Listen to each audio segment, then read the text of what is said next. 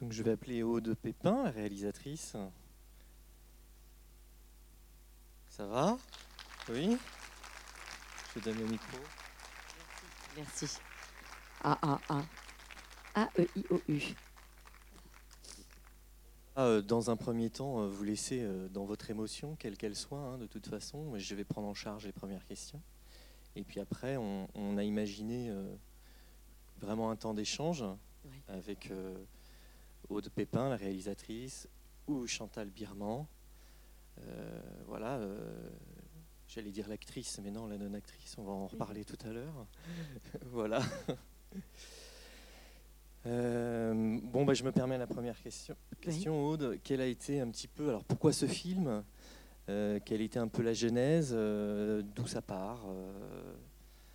Voilà, Pourquoi avoir fait ce film? Alors, bah, euh, alors déjà, euh, ça part d'un double départ, c'est-à-dire euh, à la fois ma rencontre avec Chantal Birman, qui a été un vrai déclencheur. Moi, à l'époque, je travaillais à la maison des maternelles après avoir été pendant de longues années à Canal, etc. Et je me suis retrouvée à la maison des maternelles en tant que journaliste. Et j'ai rencontré Chantal Birman, qui était une des sages-femmes qu'on invitait régulièrement à la maison des maternelles. Et euh, ça a été pour moi euh, l'évidence d'une rencontre que j'avais à faire à une grande femme, une femme euh, de la trempe de celles qui font les révolutions, qui engagent leur vie pour changer celle des autres. Et surtout, elle, avait, elle avait un discours et une vision sur le postpartum et sur ce moment que moi j'avais vécu qui avait été compliqué, je vais y revenir, qui était d'une clarté, d'une intelligence que j'avais rarement entendue. C'est-à-dire que ça a été d'abord la rencontre d'un soulagement, de se dire, bah, en fait, je ne suis pas seule, euh, on me croit. Et, euh, et donc, euh, effectivement, cette rencontre et ce, et ce qu'elle défendait sur ce sujet, qui était encore peu médiatisé, c'est-à-dire la grande solitude des mères dans ce moment de la prénaissance. Moi, j'avais vécu avec ma première fille, Lou, qui a maintenant presque 15 ans, et qui avait failli mourir à la naissance. Et je me suis retrouvée euh, avec euh, une femme euh, qui était une gynécologue qui m'a dit Bon, ben voilà, on ne sait pas ce qui va se passer. Tout s'était bien passé pendant l'accouchement. J'avais eu deux jeunes sages-femmes qui étaient extraordinaires. C'était d'une douceur incroyable. Et puis elles m'ont dit Bah, en fait, elle ne respire pas. Et donc, on va vous donner son bracelet de naissance. Vous allez le mettre sur vos. Voilà, vous allez penser à elle. Et puis, monsieur, vous allez rentrer chez vous parce qu'il n'y a pas de place pour vous. Et vous allez dormir dans votre chambre, essayer de dormir. Et nous, on va tout faire pour la sauver. C'est vrai que c'était euh, vraiment très réconfortant.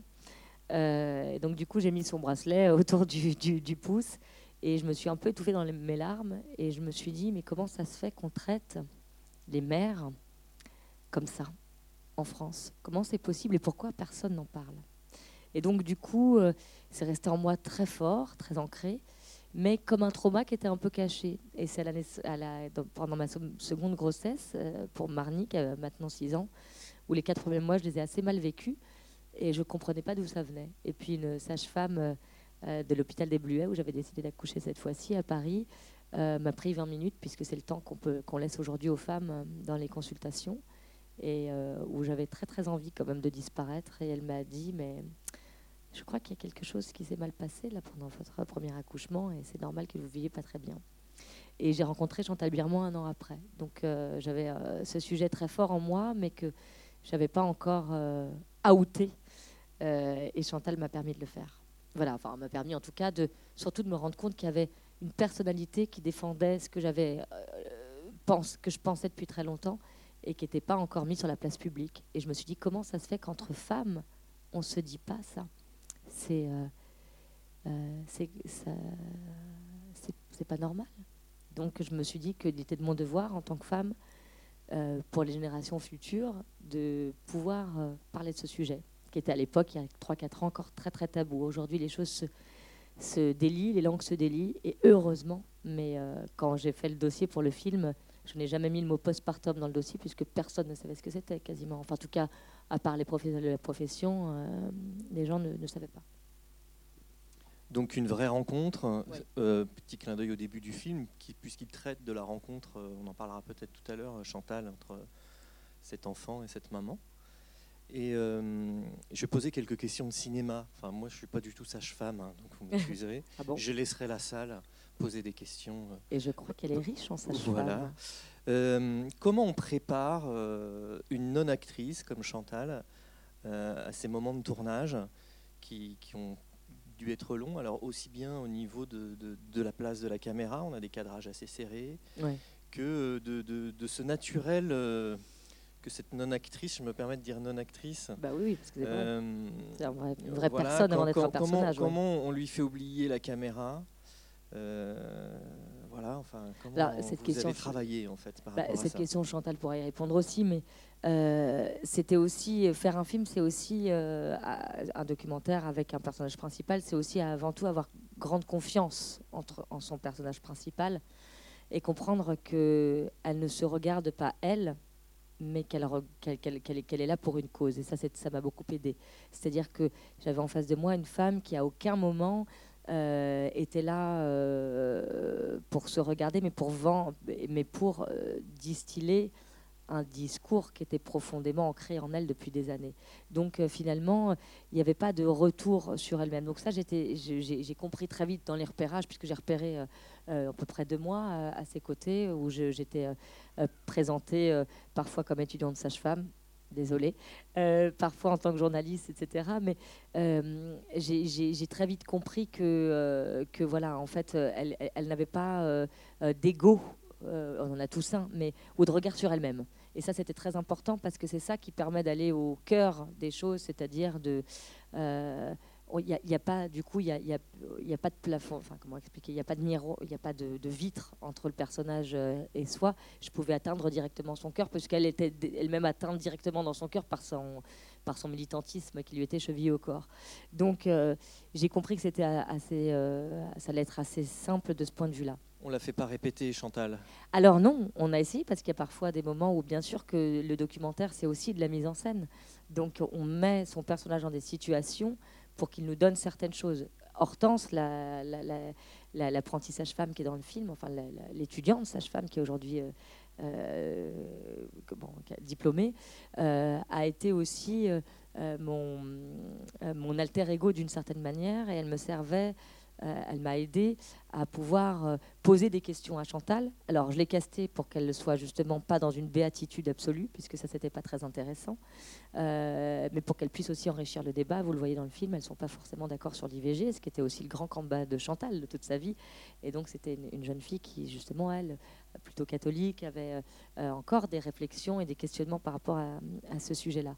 Donc, euh, faire répéter Chantal était impossible. Par contre, la mettre dans des situations qui lui permettaient euh, de délivrer euh, euh, son message au travers des femmes et de la relation qu'elle avait avec elles, ou au travers de la, justement, de, euh, du fait d'être dans, comment dire, dans, dans cette, comment dire, quand on passe la, quand on apprend à quelqu'un, vous allez me trouver le mot, j'espère. Ouais, cette transmission, la transmission. Voilà, c'était, c'était mes leviers de mise en scène, ouais. Et euh, co- comment on, on- on travaille aussi avec toutes ces femmes qui ont accepté la présence de la caméra dans ces moments euh, qu'on on pourrait qualifier d'intimes, hein, plutôt. Oui, oui, oui, pour le coup, oui. Euh, voilà, On est au summum de l'intime, ouais. Voilà, oui, au summum, Ouais. tout à fait.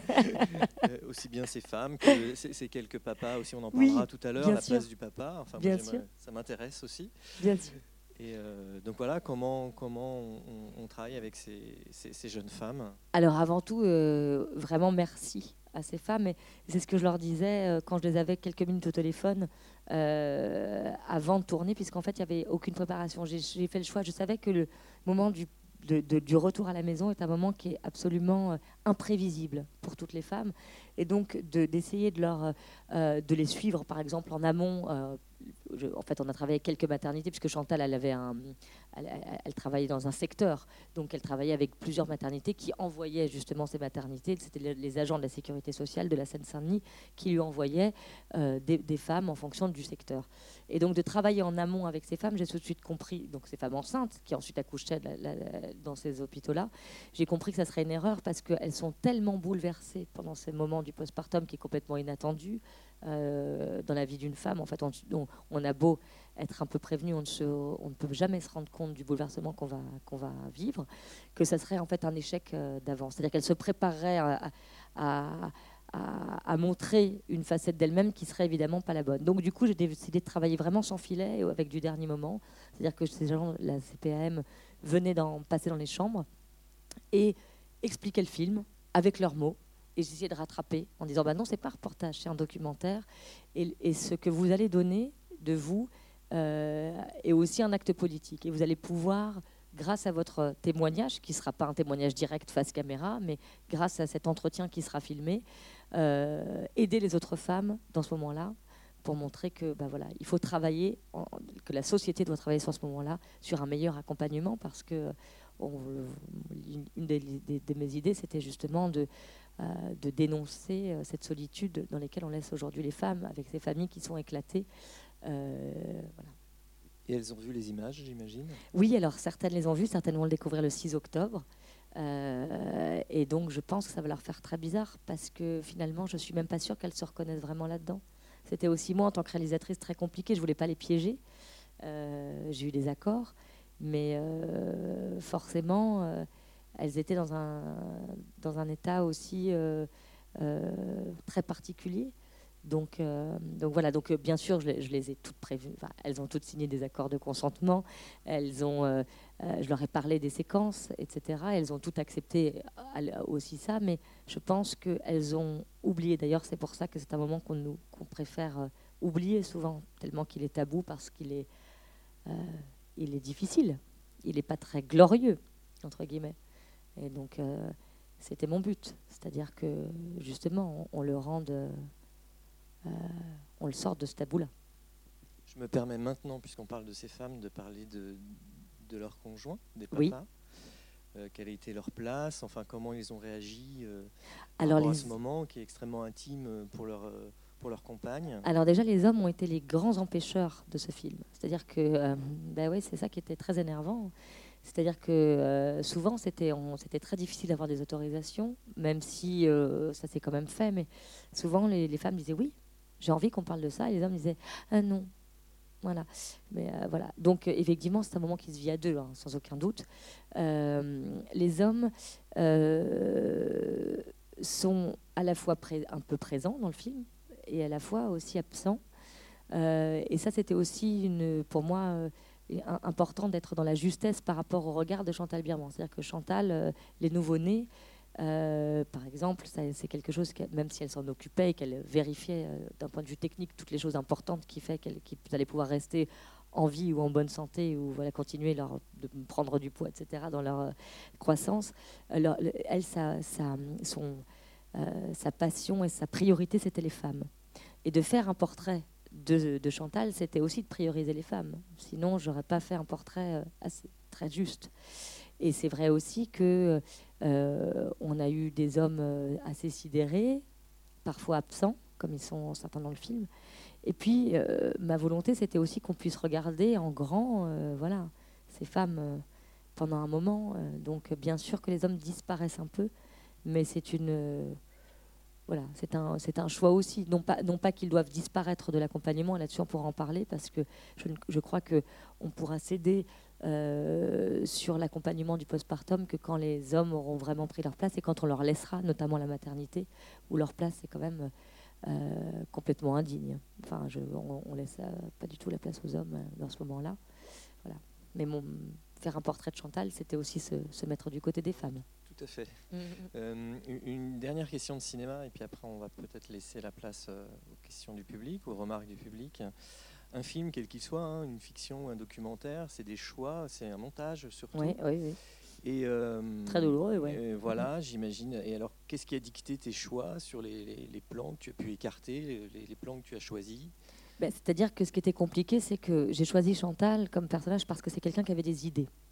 Euh, et des idées qui avaient, pas, qui avaient été, euh, qu'elle avait euh, écrit dans son livre, euh, notamment euh, Au monde, ce qu'accoucher veut dire, et que je trouvais vraiment pertinente et, avec toujours voilà, quelque chose en plus. Et en même temps, je me suis aperçue que finalement, de, le discours desservait parfois en fait ce que l'on pouvait voir de sa relation directe avec les femmes, qu'on comprenait tout en fait, euh, de, son parcours, de son engagement, quand on la voyait simplement agir avec les femmes en one-to-one, enfin pendant ses entretiens.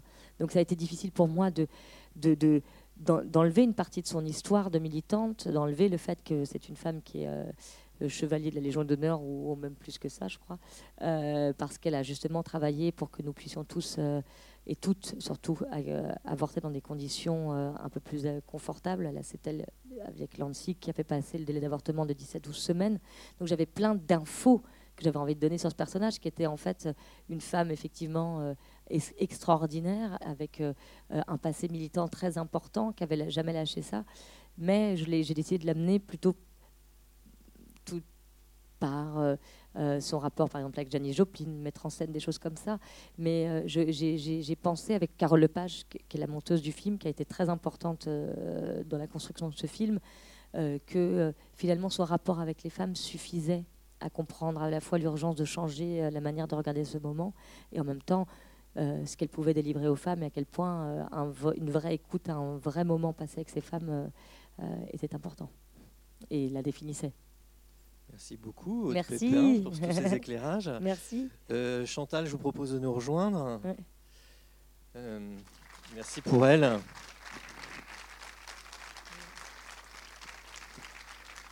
Alors moi j'ai moi j'ai des questions à vous poser, mais je laisserai bien le public, euh, comment dire, plutôt réagir donc euh, voilà, ce que je vous propose, c'est euh, euh, Covid oblige, je ne peux pas vous passer le micro. Donc vous dites votre question et je la répéterai pour que tout le monde l'entende. Ça vous va? Voilà. Donc voilà, si vous avez des questions à poser à Chantal Birman ou Aude Pépin, la réalisatrice, la parole est à vous. Elles seront. Voilà. Je pense que c'est la première. On vous voit pas, vous êtes masqué, donc on, on ne saura pas.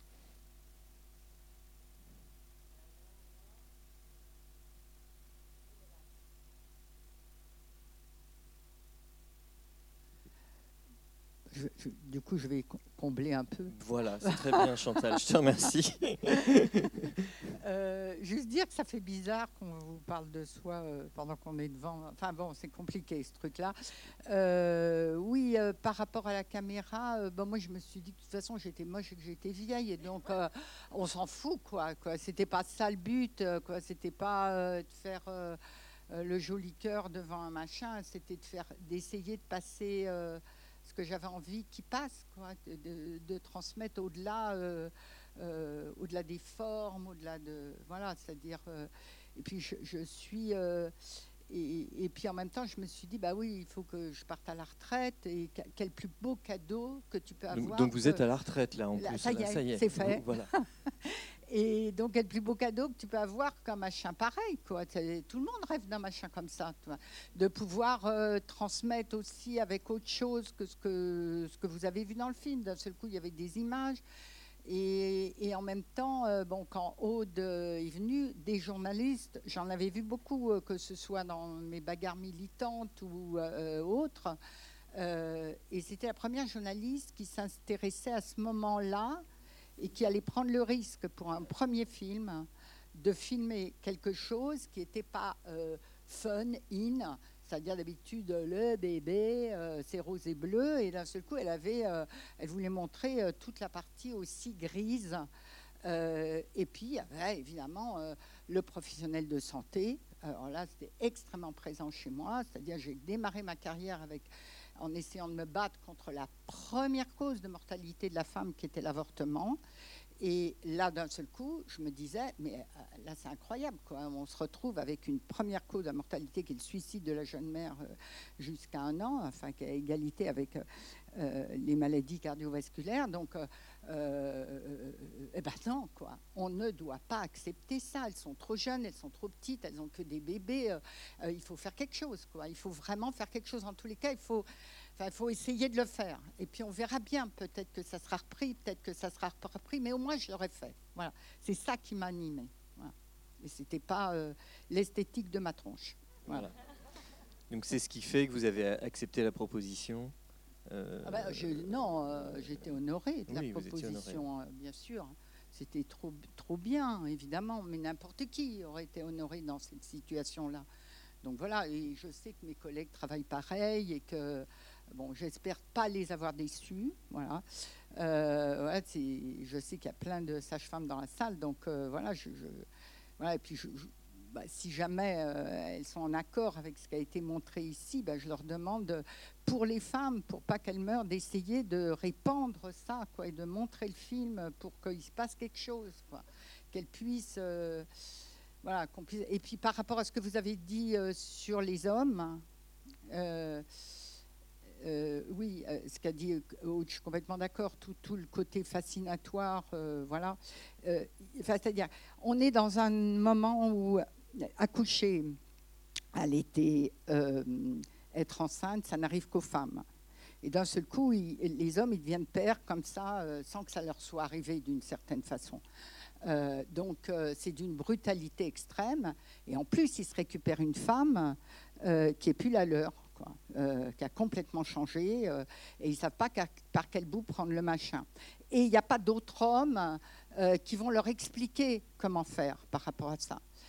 Et donc, euh, euh, leur femme, elle est en danger, donc elle crie au secours. Euh, le premier au secours, évidemment, c'est celui du bébé, c'est lui qui est en état d'urgence, donc tout le monde est au garde à vous devant le bébé. Après, il y a la femme, mais il y a aussi l'homme. Donc, c'est un moment où il y a d'un seul coup un boost, comment dire, des, des autotamponneuses d'urgence, les unes derrière les autres. Il n'y a qu'un seul truc, qui euh, n'est pas en urgence, c'est la société. C'est-à-dire euh, euh, le, fait d'avoir un enfant, bien sûr, c'est une décision intime, c'est une décision d'amour, c'est une décision de couple. Il n'y a rien à dire par rapport à ça, sauf que l'arrivée de l'enfant, eh ben, c'est la construction d'une famille et la famille, c'est la première structure de la société. C'est par là que démarrent les sociétés. Et la société, elle s'en fout. De, des femmes, elle s'en fout de ce qui se passe à ce moment-là. Euh, euh, voilà, les, elles sont sorties de l'hôpital, donc euh, elles elles sont pas mortes d'hémorragie de la délivrance, voilà, très bien. et les femmes très très fragiles, eh ben, elles sont déjà dirigées sur la psychiatrie ou sur la psychologie. Donc là, je suis en train de parler de la femme normale, hein, c'est-à-dire tout le monde. Est-ce que ça fait écho à ce que vous dites dans le film, qu'aujourd'hui, l'accouchement, il, est, il y a une médicalisation, il y a, une, on est sur un accouchement technique euh, Vous évoquez ces éléments-là. Est-ce que ça fait écho à ça? Alors, c'est-à-dire que là, il faut faire attention à ce qu'on dit. la technique en, situation de pathologie sauve. Est-ce que je redis la phrase là où elle est claire? La technique en situation de pathologie sauve. D'accord? Donc il est hors de question de, dire euh, c'est tout mal, la technique. En tous les cas, je ne vais jamais dire ça. D'accord? Euh, Alors après, la iatrogénicité, c'est-à-dire les complications dues à la technique, qu'elles soient physiques, psychologiques, etc., euh, c'est quelque chose de beaucoup plus perfide.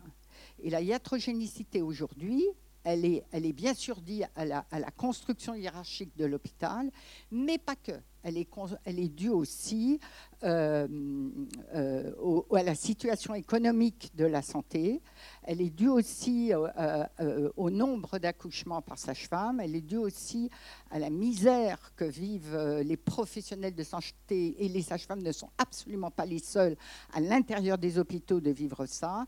Tout ça, c'est une décision qui est politique. Et c'est là où c'est compliqué, parce qu'on est sur le plus intime, et pourtant, on est sur le plus politique. Pourquoi? Mais parce qu'on est sur la naissance d'une société, puisqu'on est sur euh, la naissance d'un enfant, donc de la cellule familiale. Et donc, la femme, comme elle va être seule, elle va, elle va essayer de crier au secours à son compagnon, qui évidemment ne pourra pas répondre à ça. Donc, quand même, il faut savoir qu'une femme sur cinq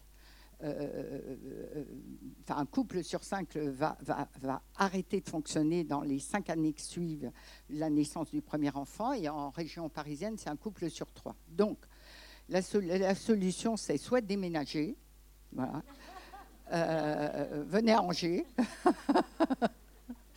euh, soit, je ne sais pas, d'y réfléchir autrement. Et, et c'est sûrement pas moi qui vais y réfléchir toute seule. Ça, c'est évident que, bien sûr, là, il y a des sages-femmes qui ont sûrement des solutions dans cette salle. Elles ont déjà réfléchi. Évidemment qu'il faut mettre tout ça ensemble et c'est pas euh, non plus, euh, voilà, euh, de mon point de vue, la commission des 1000 jours où il y avait une seule sage-femme qui en plus était, enfin, qui n'était pas sur le terrain, quoi. C'est ça que je veux dire. Donc voilà, il y, y, a une réflexion qui est une réflexion éthique, morale, émotionnelle, psychologique, sociale et politique. Et si on ne fait pas tout ça en même temps, on se trompe et les femmes vont continuer à mourir. Donc il y a un problème. Voilà, c'est ça que je pense. N'hésitez pas à réagir, à rebondir si vous le souhaitez. Vous levez la main. Une première question?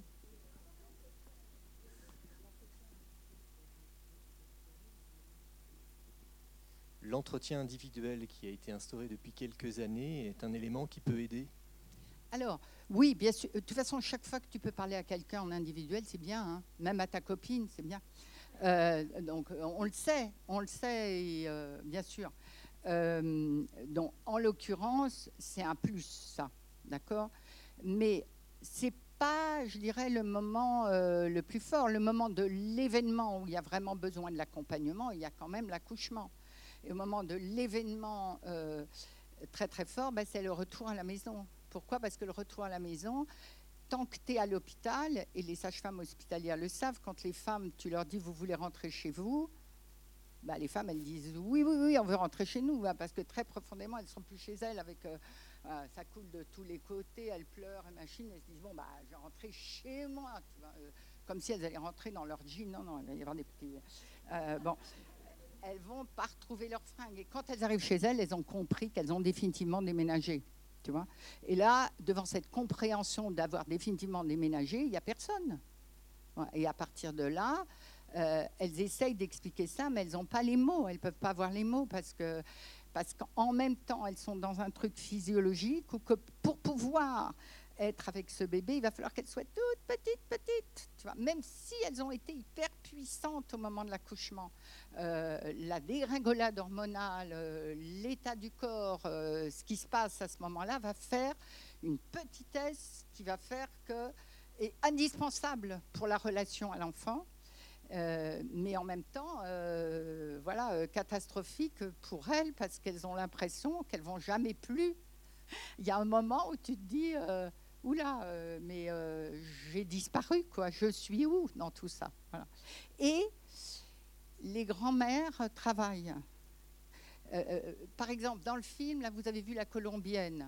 Elle va bien alors qu'elle a une césarienne, mais elle a sa mère et sa grand-mère.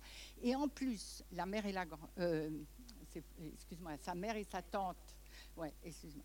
La mère et la tante qui l'entourent et qui font exactement ce qu'il faut. Parce que le problème de la, mère, enfin, de la génération des mères, c'est qu'elles ont tendance à montrer ce qu'il faut faire pour s'occuper d'un bébé. Alors que non, euh, c'est la mère, donc il faut qu'elle s'occupe de sa fille, pas de son petit enfant. Et sa fille, elle a besoin qu'on s'occupe d'elle. Donc en fait, ils sont à 40 000 sur le bébé, alors qu'il euh, y, y, a besoin de quelqu'un qui prenne soin de soi en tant que femme. Voilà. Alors évidemment, après, on peut imaginer les TISF, euh, la présence de gens qui viendraient les aider à domicile pendant un petit peu de temps, mais il y a aussi, et je le... Alors c'est évidemment mon militantisme qui m'a amené à faire ça, je pense que la mise en relation des femmes est bien plus indispensable à ce moment-là. Pourquoi? Parce que c'est à ce moment-là qu'elles vont comprendre qu'elles ne sont pas toutes seules et que l'autre à côté, elle a la même chose. Et que ce que va lui dire l'autre femme, la mise en commun à ce moment-là, bah, c'est des choses qui aident énormément parce que ce n'est pas un professionnel justement qui te l'a dit. Euh, donc si ça a aidé l'autre, c'est tout de suite euh, efficace en termes de santé publique.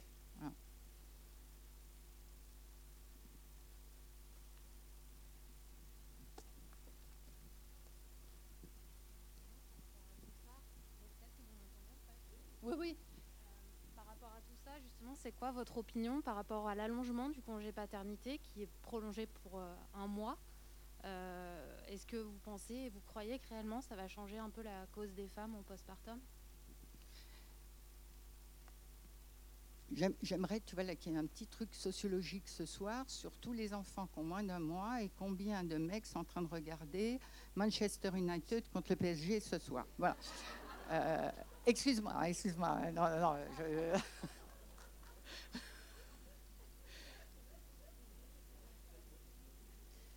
Une petite stat me ferait plaisir, tu vois. Bon, mais admettons, admettons. Euh,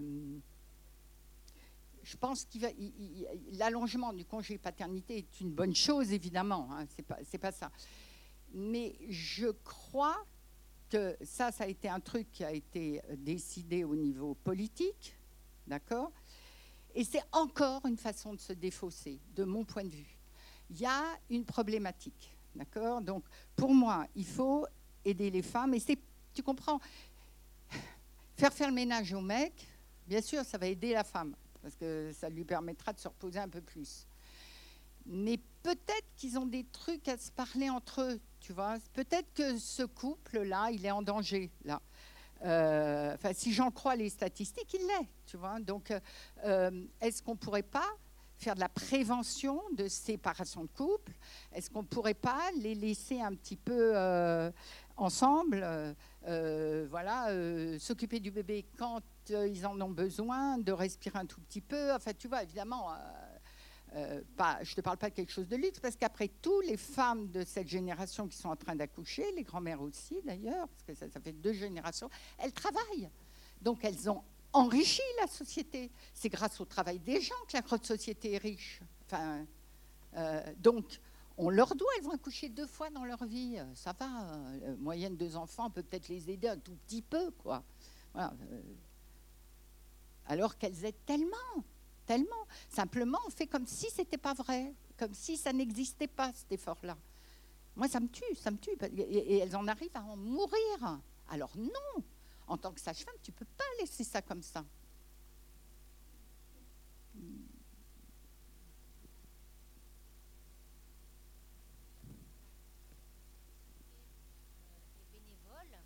à ah raison de deux jours par semaine, si j'ai bien compris. Et j'aurais voulu savoir combien de temps vous réussissiez à suivre ces femmes euh, après leur accouchement. Alors, l'activité n'est pas bénévole. Je, suis, euh, je, vais à domicile et je suis payée comme toutes les sages-femmes libérales. Il y en a ici. Hein. Donc voilà, donc on a un forfait qui est de 50 euros à peu près. Hein, je vous le fais, c'est 45, etc. Euh, alors, pour la région parisienne, il faut retirer à ça euh, les contraventions, c'est-à-dire que, ah bah oui, on en a une euh, toutes les trois femmes en moyenne. Hein. par jour, euh, par jour, on a un minimum d'une contravention. donc en fait, ça fait voilà, et ça fait une heure, une heure et demie par femme. Pour arriver à être efficace, à faire un bon accompagnement, etc., c'est ça qu'il faut. Voilà, une heure, une heure et demie. Voilà. Donc, comment? Euh, non, non, j'en fais deux ou trois. Euh, oui, ça c'est plus rare.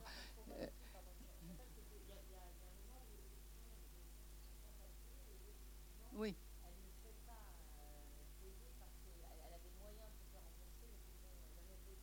Bah, il ne rembourse pas.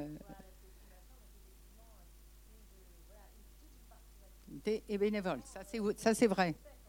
Et l'autre partie qui est bénévole, c'est un truc que vous n'avez pas vu, c'est les, réunions de groupe où je demande au cabinet ce que les femmes enfin, voilà, viennent et elles se parlent entre elles. Donc je fais des groupes femmes en post-natal de manière à ce qu'elles se parlent, qu'elles échangent avec des thèmes qui sont l'allaitement, la, garde de l'enfant, euh, euh, le rapport aux compagnons, euh, la reprise du travail. Je, fais, je, faisais ça avec des thèmes parce que je m'étais aperçu que ces questions-là revenaient. Donc elles échangent entre elles sur tout ce qu'elles ressentent, comment elles sont les choses, etc. Et une fois qu'il y en a une qui dit un truc, l'autre dit ah oui, puis moi en plus, tac, l'autre ah ben oui, mais moi en plus, tu vois. Donc après, ça devient vraiment intéressant parce que c'est un vrai partage. Je rajouter effectivement, Chantal ne euh, voit pas une femme par jour, sinon ça serait trop beau. Si elle avait les moyens de ne voir qu'une femme par jour et de l'accompagner dignement, ça serait vraiment formidable, comme le font les Kramzorg aujourd'hui en, Hollande. Euh, non, justement, et c'est aussi tout le montage du film qu'on voit au départ, qui est un petit peu comme ça, très cut. Et c'est ça que j'essaie de, de, si vous voulez, de, euh, de, construire et de faire comprendre, en fait, voilà, par, par ce truc-là. C'est-à-dire que Chantal, quand je la suivais, euh, alors, moi, évidemment, il y avait cette histoire d'accord. Donc, du coup, j'avais pas autant d'accord que ce qu'elle voyait de femmes. Mais Chantal pouvait voir 5, 6 femmes dans une journée. Et donc, elle passait comme ça euh, euh, d'une situation à l'autre en ayant aussi, et c'est ça toute la difficulté du métier de sage-femme, en Prado qui est en train de disparaître, c'est-à-dire des programmes de raccompagnement du patient hospitalisé, c'était de pouvoir s'adapter en permanence à des situations complètement diverses. Et c'est pour ça que, euh, notamment euh, euh, au départ, par exemple, sur l'allaitement avec la, jeune femme qui est colombienne, qui a cette Laura, qui s'appelle Laura, qui a cette énorme cicatrice, enfin, qui, se fait enlever les agrafes, elle lui dit ben, là, elle a, des, tétons qui sont compliqués pour l'allaitement. Elle lui dit, et, le, et, le, et, l'enfant perd du poids. Et c'est aussi tout le travail de la sage-femme et toute la difficulté. C'est-à-dire qu'à un moment donné, elles sont dans des urgences vitales et dont elles ont la responsabilité pour un tarif qui est quand même inadmissible. Donc, euh, effectivement, leur seul moyen de gagner leur vie un tout petit peu, c'est de pouvoir faire plusieurs femmes dans la journée. Et en même temps, leur seul moyen de faire de la vraie santé publique, c'est de rester avec elles longuement, ce qui n'est pas possible techniquement du coup. Et effectivement, ce que j'ai sacrifié au montage, notamment, c'est toutes ces errances à trouver des places. Alors, on le voit un peu à certains moments, mais aussi toutes les fois où elle, finalement, elle travaillait. Et là, je reviens à votre truc du début, votre question, pardon, quasiment bénévolement, mais euh, à cause de tout ça. Et les femmes que l'on a vues euh, dans euh, votre film documentaire, comment vont-elles aujourd'hui? Alors aujourd'hui, on n'a pas, oui, non, non, il n'y a pas de, dépression euh, particulière. Enfin, elles, vont bien. Là, on va les retrouver euh, euh, le, 6 octobre hein, pour une projection qui leur est dédiée. après, ce qui est assez drôle, c'est que une, notamment celle qui ouvre le film, qui est institutrice et qui a tant de mal, malgré tout, ça prouve que voilà, c'est un moment qui est bien plus complexe qu'on peut l'imaginer, euh, qui a du mal à faire le lien avec son enfant. Elle me dit mais oh là là, mais euh, quand je repense à ce moment-là, euh, j'ai l'impression que c'est tellement lunaire, tellement plus que je vis. donc elles sont passées à autre chose réellement. Maintenant, pour être tout à fait honnête, j'ai hâte de les retrouver le 6 octobre et qu'on en parle et qu'elles se revoient comme ça. Et vous le vous voyez en, en partie le film avant elles.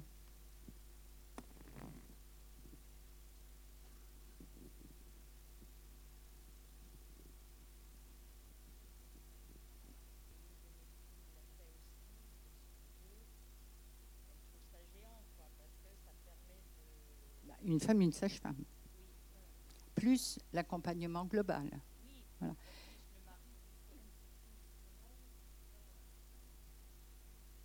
Le vrai danger de l'accouchement à domicile, euh, euh, c'est l'arrivée sur les plateaux techniques quand ça ne se passe pas bien, euh, qui va faire qu'il peut y avoir du retard au démarrage de la sage-femme parce qu'elle a peur, pour elle et pour la femme. Elle n'a pas tort. C'est ça qu'il faut voir, hein. c'est que majoritairement, elles sont mal reçues. Voilà. Donc ça, il faut que ça change. Absolument. Moi, il y a quelques années, il se trouve que ma fille vit à, Londres. Voilà. Donc euh, d'accord, on est dans une, autre mentalité, mais quand même, euh, voilà, avec l'Eurostar, euh, c'est deux heures et quart, même pas, pour arriver à Londres. Donc c'est pas loin, quoi. Euh, et euh, il se trouve qu'en Angleterre, et en Irlande encore plus, mais les maternités, c'est 5-6 000 naissances. Sauf que par garde, il y a 40, 45 sages-femmes euh, qui sont là, avec des salles partout. Voilà. Donc, et elles sont vraiment accompagnées, elles ont maximum de femmes. C'est pour ça que ce n'est pas forcément le nombre de naissances. Le luxe, c'est l'humain à l'accouchement. D'accord Donc le summum du luxe, oui, bien sûr, c'est l'accouchement à domicile, avec un domicile qui soit pas trop loin euh, d'un hôpital et avec une sage-femme qui est plutôt bien accueillie sur son service euh, hospitalier. Alors, je vous raconte ce que j'ai vu. Donc, moi, j'étais là. Voilà. Alors, là, il y a un truc qui était intéressant c'est que les sages-femmes tournaient. C'est-à-dire, il y avait. Euh, elles étaient en salle de naissance, elles étaient en suite de couche, euh, centre d'ortho, non. Euh, mais domicile et euh, maison de naissance. Donc, elles tournaient sur, ces quatre postes-là. Donc, ce qui fait déjà qu'entre sages-femmes, il n'y avait pas d'aristocrate sage-femme qui serait celle de la salle de naissance. Je vous remets le, machin français. hein, là, euh. Donc, c'était pas ça. Euh, au niveau du domicile, c'était elles tournent. Donc, une fois elles sont là, une fois elles sont là, une fois elles sont là. Bon. Donc là, je, comprends, même si je ne suis pas, pas un anglais very fluently, euh, je comprends qu'il y a une femme qui va arriver là. Euh, voilà. Il y a une sage-femme qui est à domicile, qui se retrouve avec un- une hémorragie de la délivrance et qui arrive. Et la fille, elle, est arrivée vite. hein. Il n'y avait pas de SAMU, etc. Elle a, pris elle a mis la dame dans sa voiture plus vite que le SAMU qu'on attend. Parce que, voilà. Donc là, elle a fait FISA. hein. Euh, Huit minutes après, la fille, elle était là. Et alors, figure-toi qu'au téléphone, je comprends qu'elle donne le groupe et le résus de la femme. Tu vois C'est-à-dire, on lui a tout de suite demandé et l'anesthésiste, il a été vérifier les culots tout de suite, avant d'avoir vu la carte de groupe. C'est-à-dire que l'anesthésiste est quasiment sûr que la sage-femme sait lire A, B, O, plus et moins. Tu te rends compte, déjà pour nous, les Françaises, ça déjà, c'est un exploit, si tu préfères. Voilà. Donc, euh, ça, c'est euh, les anesthésistes anglais. Bon, nous, on est très loin de ça. Mais bon, alors euh, là, par contre, il a tout à fait regardé la carte de groupe quand la dame est arrivée. Les groupes étaient déjà, enfin, les, les culots étaient déjà vérifiés. C'est-à-dire dans les huit minutes, ils avaient fait tout ça, ils les avaient chauffés pendant que ça chauffait, etc. Impeccable, tu vois. Et ce qui m'a soufflé, tu mais vraiment soufflé, c'est que bon, tout ça s'est fait, la DA euh, a eu lieu tout de suite, la révision utérine tout de suite, ce qui fait que la femme, elle a saigné, bien sûr, mais pas énormément. Tout a été pris en charge dans la seconde où elle est arrivée, quoi. Et tout était pris, pris d'avance. Et bon. Mais alors, le, le summum, ça a été l'équipe de sage-femme. C'est toi qu'elle lui avait fait un thé pour la réconforter. Non, mais tu vois le truc Euh, Un thé pour la réconforter parce qu'elle avait dû avoir peur. Bon, là, j'ai cru m'évanouir. J'ai dit non, ça, combien de siècles en France il va falloir pour qu'on en arrive à ça, quoi? Juste comprendre, tu vois. Alors, les sages-femmes françaises, elles sont, euh, comment te dire, euh, euh, celles qui font de l'accouchement à domicile, actuellement, c'est des héros modernes. Elles n'ont effectivement pas d'assurance. Et elles répondent à une demande des femmes. Voilà. Si elles le font bien et si elles arrivent, je ne sais pas comment, tu vas avoir des bonnes relations avec euh, une institution. Et si l'institution leur rend, mais alors là, on est dans le summum de la sécurité, qu'elle soit psychologique, émotionnelle et tout. Une fois que j'ai dit ça, petit truc quand même dans la tête. Et là, je vais. ah, c'est- que euh, l'institution, si c'était bien fait, c'est aussi un endroit où toutes les femmes vivent la même chose au même moment. Elles sont toutes en train de mettre au monde des bébés. Alors bien sûr, elles sont casées, chacune dans leur chambre, chacune dans le coin, chacune dans leur salle de naissance. Il faut continuer avec chacune dans une salle de naissance, bien sûr, c'est pas ça que je veux dire. Mais il y a quelque chose de socialisé là-dedans qui pourrait être fait beaucoup mieux que ça. Et, ça serait justement le démarrage du point de vue idéologique que ce que je disais tout à l'heure. Si on mettait ça en commun, si on construisait ça en se disant mais c'est génial l'institution, parce que euh, euh, c'est reconnaître que justement c'est là que ça naît, et tout ensemble. Mais là, c'est pas tout ensemble, c'est une, une, une, une. Donc voilà, c'est- pour ça que je voulais dire aussi ça. Aujourd'hui, évidemment, pour moi, le plus sécure, ça serait l'accouchement à domicile, et le plus sécurisant de tout, euh, euh, à condition qu'on le reçoive bien les sages-femmes. C'est-à-dire que dès qu'on reçoit mal une sage-femme, et que bien sûr qu'il y, a- un travail qui soit fait avec les institutions, bien sûr qu'il faut qu'elles qu'elles montent leur dossier, bien sûr il faut que ce soit discuté avec l'institution. Tout le monde y gagnerait. Ça serait intelligent, quoi. Et alors, ce que j'ai appris, c'est que dès que tu travailles de façon intelligente, d'abord tu grandis, mais il y a du bonheur dans le truc. Il y a du bonheur.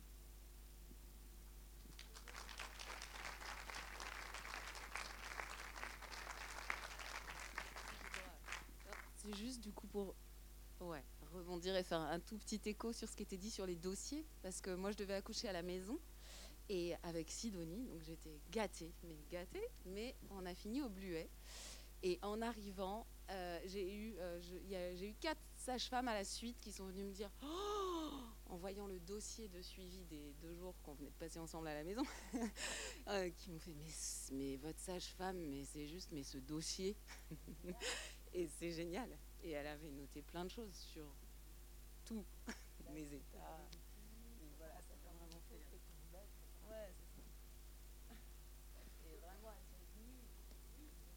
Ben oui.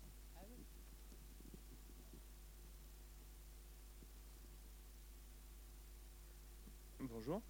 Euh, moi, je voulais savoir un petit peu, du coup, par rapport au combat que vous exprimiez pendant le film et après euh, ce soir, comment est-ce que de notre côté, on peut agir? Et euh, bah, il y a les élections qui arrivent dans moins d'un an. Est-ce qu'il y a des politiques ou même des personnes politiques qui s'expriment un petit peu sur ce sujet pour pouvoir faire avancer ça? Je crois que le film va être un testeur. Soit il va y avoir beaucoup de monde qui va le regarder. Du coup la société civile va être sensibilisée. Euh, moi, je suis partie à la retraite pour accompagner le film, c'est-à-dire pour accompagner ces idées-là, d'accord? Et puis, j'ai besoin d'être enrichi par vous tous, voilà, évidemment. Et, quand je dis j'ai, euh, moi j'aimerais bien euh, voilà, qu'on soit tous là en train de dire ah bah oui, moi je fais plutôt comme ça parce que j'ai compris ça. voilà. C'est ça qui est riche. Hein. C'est évidemment échanger et essayer de voir en quoi une pratique peut être mieux parce que finalement, plus sécure au bout du compte. Alors, euh, à mon avis, si là, là ce soir, euh, alors qu'il n'y a personne dans les salles, vous avez pratiquement fait salle comble aujourd'hui, c'est déjà extraordinaire. Imaginez que chacun, il y ait cinq personnes euh, que vous, à qui vous disiez, va voir ce film, va voir ce film. En, je sais pas moi, en deux mois, c'est gagné. Et là, les politiques, ils vont, euh, ils vont sentir qu'il se passe quelque chose. Les politiques, ils répondent, ils vont faire des promesses qui tiendront pas, bien sûr, tout ça je sais, mais euh, malgré tout, les promesses s'entendent. Elles sont orales, etc. Et elles seront reprises. Pour arriver à faire quelque chose, il faut compter 10-15 ans. Tu vois, enfin, dans ma pratique euh, militante, et quand tu demandes un truc, bien sûr tu l'obtiens pas tout de suite. Tu vois. Si tu, si es Doberman, si tu lâches pas le truc, 15 euh, ans, 20 ans après, tu l'obtiens. Donc il ne faut, pas, faut pas être désespéré, il faut juste avoir le temps d'un politique. Par contre, il y aura un ou deux fois la promesse qui sera faite. Mais après, c'est facile. Une fois qu'ils ont fait la promesse, tu dis Ah non, mais il a promis, il n'a pas fait, etc. Oui, ben, moi je vais le faire je vais le promettre. Ah oui, bon. Après, tu ne les lâches pas, vous avez promis. Euh, c'est chiant à faire, mais bon, il faut le faire. Euh, Chantal, dans, le film, euh, on a l'impression à la fin que vous exprimez quand même une forme d'inquiétude quant à une régression concernant les droits des femmes. Euh, je dis euh, que les seuls endroits où les femmes ont vraiment des droits, c'est dans les démocraties. C'est ça que je dis. Et je dis qu'on ne peut pas être femme aujourd'hui sans défendre les systèmes démocratiques. Il n'y a pas euh, réellement de droits des femmes dans les dictatures ou, même, si je veux être plus cool, dans les, euh, pays qui ont des dirigeants, on va dire, dans les pays autoritaires, on va dire les gouvernements autoritaires. Donc pour moi, les démocraties, le système démocratique, est essentiel au niveau des droits des femmes. Ça, c'est un truc qui est clair. Alors après, ça s'apprend, la démocratie. Euh, alors les sages-femmes qui sont ici savent à quel point, par exemple, on a du mal dans notre, ne serait-ce que dans notre profession, à le faire fonctionner. C'est pas évident le machin. Hein. Euh, donc euh, voilà. Donc à l'échelle d'un pays, c'est difficile. Donc il faut le savoir. C'est pour ça que ça dure, que c'est long. Euh, qu'il faut passer au-dessus des égaux, et, ça aussi c'est long. Alors pour les politiques, ils en ont des égaux. Hein, il faut l'apprendre, faut, faut comprendre tout ça. Quoi. Une fois qu'on a compris, ben, on fait son trajet.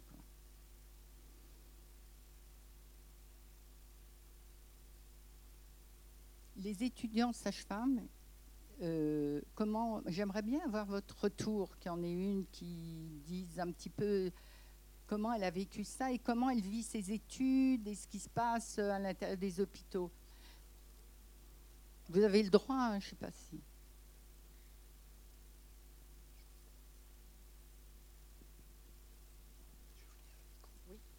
Bonsoir. Euh, félicitations pour euh, le documentaire et Chantal pour euh, votre personnalité. je ne suis pas étudiante sage-femme, du coup je coupe un peu. je suis venue avec une, copine. On, adore la maternité et tout ce qui se passe après. On est toutes les deux sensibles au sujet du postpartum et à la sororité.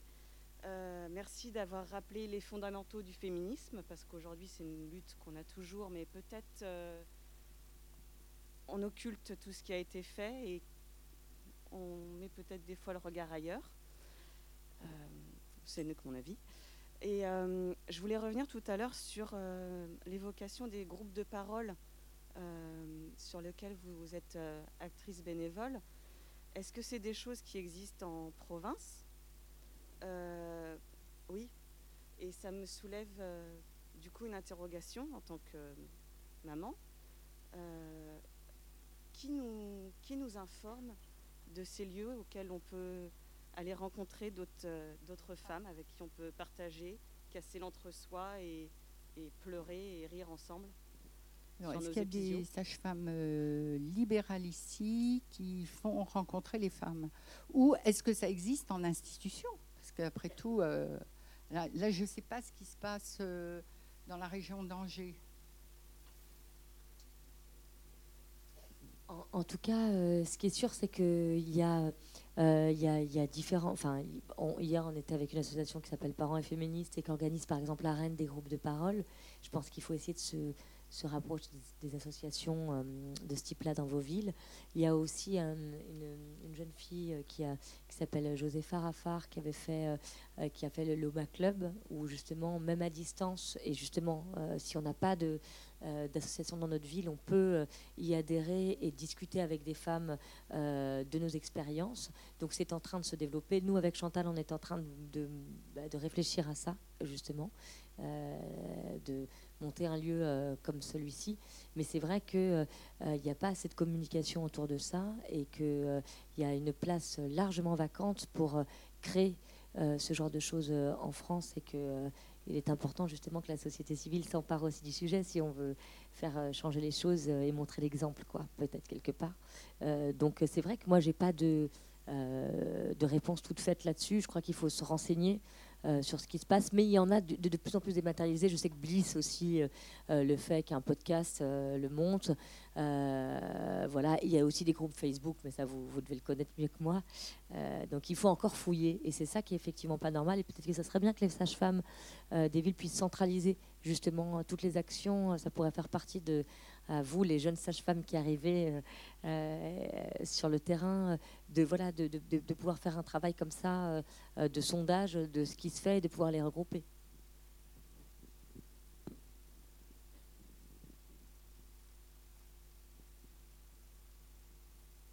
Justement, il y, a, il y, a, des très bons podcasts. Vous avez cité Bliss, il y a La Matrescence aussi, pour ceux qui ne le connaissent pas, qui est vraiment très bien sur ces sujets-là. Euh, il y a des bons bouquins, on peut citer Ilana Wiesman qui a sorti un très beau livre sur le postpartum. On voit que la parole se libère, que c'est des sujets qui prennent l'espace public. Malgré tout, aujourd'hui, euh, quand on est jeune mère, demander de l'aide, c'est quelque chose qui est impossible à faire. Et comment on fait pour aider les jeunes mères à sortir de cette solitude-là? Puisqu'on est au cinéma, euh, on avait créé à Paris les, séances maman-bébé, par exemple. Et on avait demandé au cinéma, juste après la séance, euh, voilà, avec, euh, on va dire, l'épicerie bio du coin, de faire un petit truc avec un petit pot à la fin de chaque séance. Voilà. Donc voilà, ça c'est des choses concrètes. Donc les femmes, elles se parlaient, elles mangeaient un petit peu, voilà, avant euh, aux bonnes heures. Euh, donc, euh, alors c'est pas compliqué, hein, il suffit d'avoir une table à langer, n'importe qui t'en donne une, ou même tu l'achètes, ça coûte pas cher.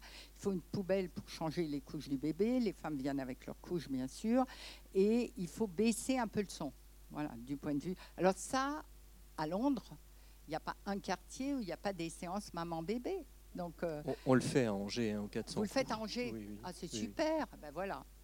voilà. Ça, c'est génial. Voilà. Là, là, ça peut valoir le coup. par exemple, si ce film-là passe et qu'il y a une séance maman-bébé, ben, il faudrait qu'il y, ait- une sage-femme qui vienne animer avec les femmes, euh, en essayant de voir ce qu'elles peuvent faire localement. Euh, une ou deux ou trois sages-femmes, je ne sais pas. hein. C'est aussi sortir de. euh, c'est pas honteux de s'en sentir seul et dans la difficulté euh, maternelle. Je crois que justement, c'était aussi tout l'objet de mon film, c'est-à-dire que de se dire que bah, on est toutes dans le même bateau et que je crois qu'il faut oser s'en parler et que c'est ça la sororité, c'est entre femmes, c'est-à-dire d'arrêter de se planquer ce truc-là. euh, et d'oser en parler. Alors oui, effectivement, on n'a pas tous euh, euh, une écoute euh, toujours bienveillante, mais euh, entre euh, sa sage-femme, euh, une amie, une mère, une tante, euh, déjà simplement de parler de ce sujet, et, et le rendre, de le banal, de, banaliser, enfin pas de banaliser, mais de, sortir, de outer cette souffrance qui est et, ce, moment de flottement qui est bien naturel, j'espère va participer à ça. En tout cas, je crois qu'il faut sortir de cette honte-là, parce que c'en est pas une, et oser en parler. Moi, je, je crois aussi qu'il y a- nécessité aussi de, de pouvoir développer des réseaux. Euh, il y a des sages-femmes, il y a des péricultrices, il y a la PMI, il y a des établissements d'accueil du jeune enfant. On est tous acteurs, euh, on travaille tous pour la même euh, cause en fait.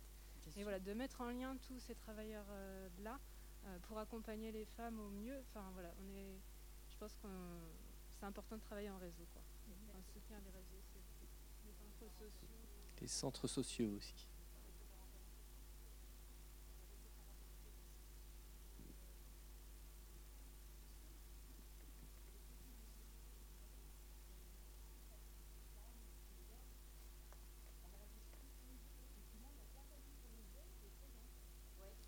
Est-ce que c'est un phénomène typiquement français Est-ce que le postpartum est aussi pathologique en Angleterre, en Colombie, en Espagne Ou est-ce que c'est typiquement français Alors, ce qui, est vrai, c'est que les grands-mères travaillent. Donc, elles sont moins présentes. Et souvent, enfin, en région parisienne, alors, bon, dans le 93, un peu plus de la moitié de la population est immigrée. Par contre, ce n'est pas forcément euh, euh, la première génération. Des fois, c'est la deuxième ou troisième génération d'immigration. Sauf que la scolarisation des jeunes euh, font qu'il y a des différences culturelles au niveau des couches euh, d'immigration. Et, ces différences culturelles chez les femmes, euh, du côté des grands-mères, elles, se sentent un peu rejetées. Voilà. Il y aurait du lien à faire entre ces femmes. Voilà, qui, euh, bon, ça c'est une chose. Autrement, il faut réfléchir aussi à ben justement co- comment faire pour tous ces curseurs qui sont sur la ligne de la vie. Où est-ce que chacun peut être efficace pour aider les autres, quoi, de manière la plus efficace possible?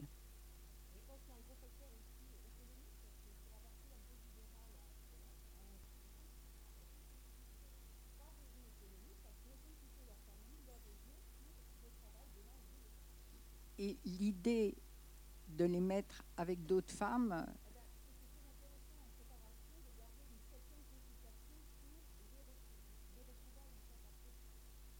Exactement, oui. Nous, c'est ce qu'on fait. hein. C'est ce qu'on fait. Euh, Les groupes de préparation, on essaye de, maintenir les mêmes groupes. Alors, ils sont jamais complètement inté- intégrales. hein. Euh, et vice-versa. C'est-à-dire qu'il y a quelques femmes qui arrivent, qui sont en solitaire, qui arrivent dans des groupes qui s'étaient déjà formés avant. Voilà.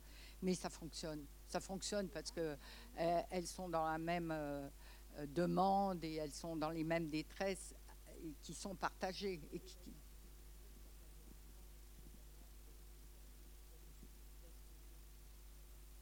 Alors, moi, je serais pour une préparation des grands-mères. Tu vois? C'est-à-dire faire un ou deux cours des, des grands-mères. Alors, ça veut dire des mères des filles et des belles-mères. Voilà, les deux. Tu vois? Voilà, pour que, pour leur expliquer euh, ce qu'il faut, ce qu'il ne faut pas faire, euh, tu vois Si possible. Comment elles peuvent se retenir. euh.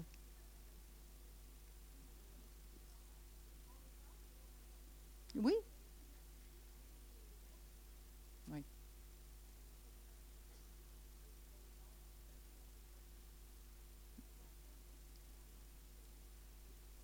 Mm.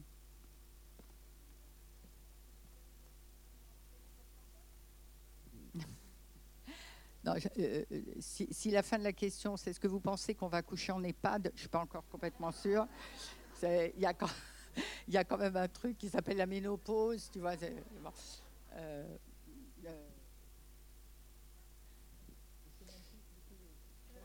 après, je ne sais plus ce que je voulais.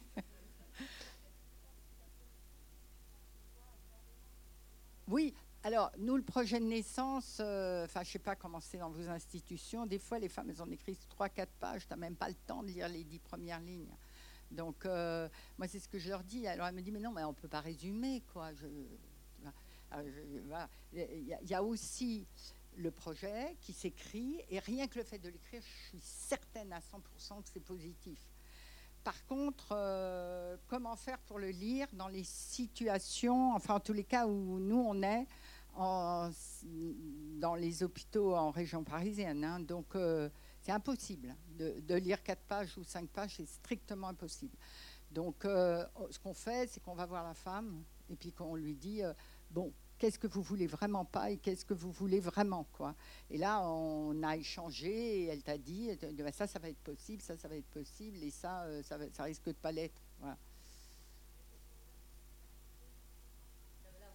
Alors, voilà, oui, vas-y. Non, ce que, je, ce que je voulais vous, dire aussi, c'est qu'effectivement, quand on regarde nos, voisins, euh, on n'a pas parlé des Kramzorg, là, du coup, vraiment, ce soir, on n'a pas vraiment.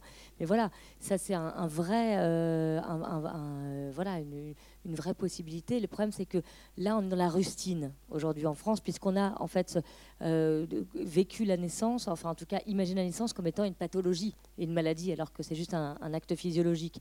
En Hollande, là-dessus, voilà, ils sont, ils sont, ils sont exemplaires là-dessus. C'est-à-dire que les femmes euh, restent 4 heures à la maternité quand elles accouchent euh, à l'hôpital, ou alors elles accouchent dans des maisons de naissance ou alors chez elles, et elles sont accompagnées pendant 8 jours ou 49 heures, toutes les femmes en Hollande, par une Qui va être à la fois un soutien euh, technique, euh, c'est-à-dire qu'elle veut pouvoir euh, faire le ménage, faire un peu à manger, un soutien médical puisqu'elles vont faire le travail que l'on voit faire dans le film par Chantal, où elles vont vérifier les points, l'utérus, etc. Et en même temps, elles vont être un soutien psychologique et à, l'allaitement. Voilà. Donc, et en sachant que c'est 1500 euros par nuit d'hôpital aujourd'hui en France et qu'on y reste à peu près 4 jours, et que ces femmes touchent 3000 euros, parce que du coup, les Kramzors aussi sont beaucoup plus payés en Hollande. C'est-à-dire que euh, être, euh, à aider les femmes dans, leur, dans la prénaissance est un travail qui est valorisé. Donc aujourd'hui, je crois qu'il faut tout simplement repenser euh, clairement la naissance au sein de cette société et arrêter de probablement la, la pathologiser ou la médicaliser et voilà, juste changer de prisme. Donc il y a des solutions possibles. Je crois juste qu'il faudrait peut-être changer de prisme. On va être obligé d'écouter Oui, une sûr. dernière question et on va être obligé de mettre un terme à la. Alors peut-être euh, donner un dernier scoop. On ne se présente pas aux élections présidentielles. on écoute une dernière question quand même, Chantal. Euh, bonjour. Euh, donc moi je suis sage-femme libérale. Euh, J'accompagne notamment les naissances à domicile. Donc ici dans la région, ça se passe pas trop mal avec les institutions. Donc euh, j'ai même bu le thé moi aussi euh, après un transfert. Euh, mais ma réflexion était aussi sur ce qu'on a vu comme image. C'est aussi quelque chose que moi je vis en tant que libérale à accompagner les naissances à la maison après en postpartum. Enfin, c'est pas spécifique aux femmes qui accouchent à l'hôpital, même si leur projet de naissance a été respecté. Enfin, c'est tout à fait normal. que- Moi, je me rappelle d'une femme qui m'a marquée, euh, Primi, un accouchement comme elle l'a rêvé, génial, nickel, et pour moi, et pour elle, et pour son homme, le bébé, enfin voilà. Et à J4, elle est debout devant sa fenêtre, elle se retourne vers moi, elle est en larmes, et elle me dit Hélène, toutes les femmes m'ont menti. On, on m'a pas dit ça. C'est quoi ce gros tabou? Et elle se sentait trahie par la communauté des femmes. Et moi, je disais rien, et elle m'a juste après dit Enfin, si, toi tu m'as dit, mais je t'ai pas cru. Et donc, même si on peut en parler en prénatal, même si on, enfin, je pense que, mais comme la phase de désespérance, tu peux en parler en prénatal et tout. et une fois qu'elles y sont, euh, waouh, elles trouvent ça euh, trash. Euh, et là aussi, même si elles y sont, elles disent non, non, mais en fait c'est pour les autres tout ça.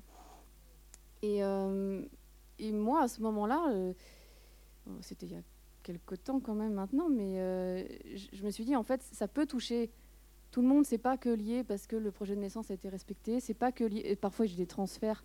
Je me dis oh là là, le post-natal après ça va être galère, césarienne et tout le bazar. Pas forcément. Enfin, je veux dire, c'est pas que lié au, enfin pas que ça en tout cas. C'est bien plus complexe que ça.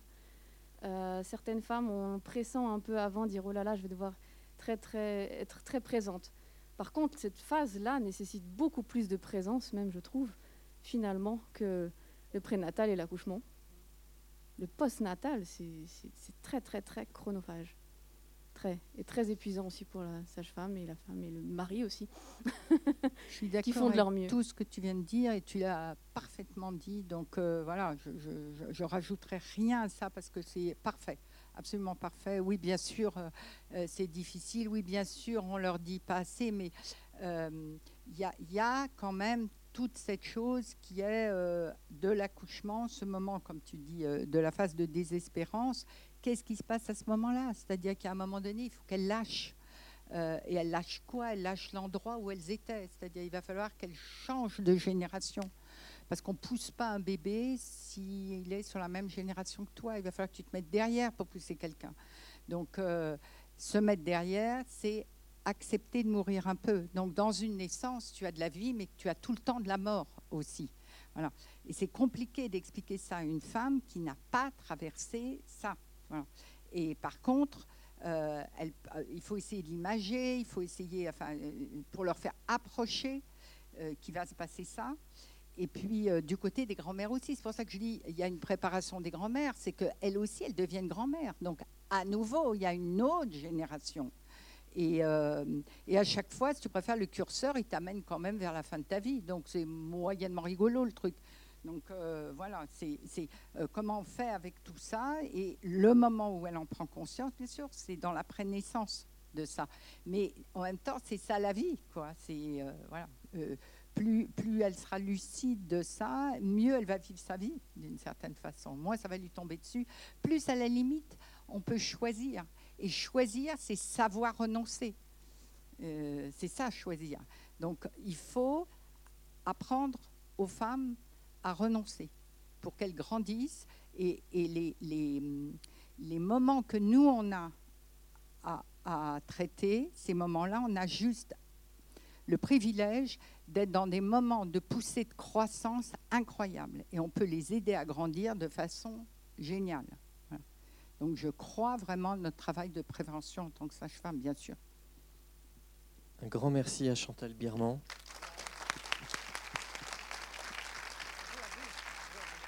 Donc c'était l'avant-première de À la vie, réalisée par Aude Pépin, qu'on peut applaudir également. hein. Bravo. Distribué par euh, Tandem. Un grand merci pour votre écoute et la qualité de- des échanges. Un grand merci.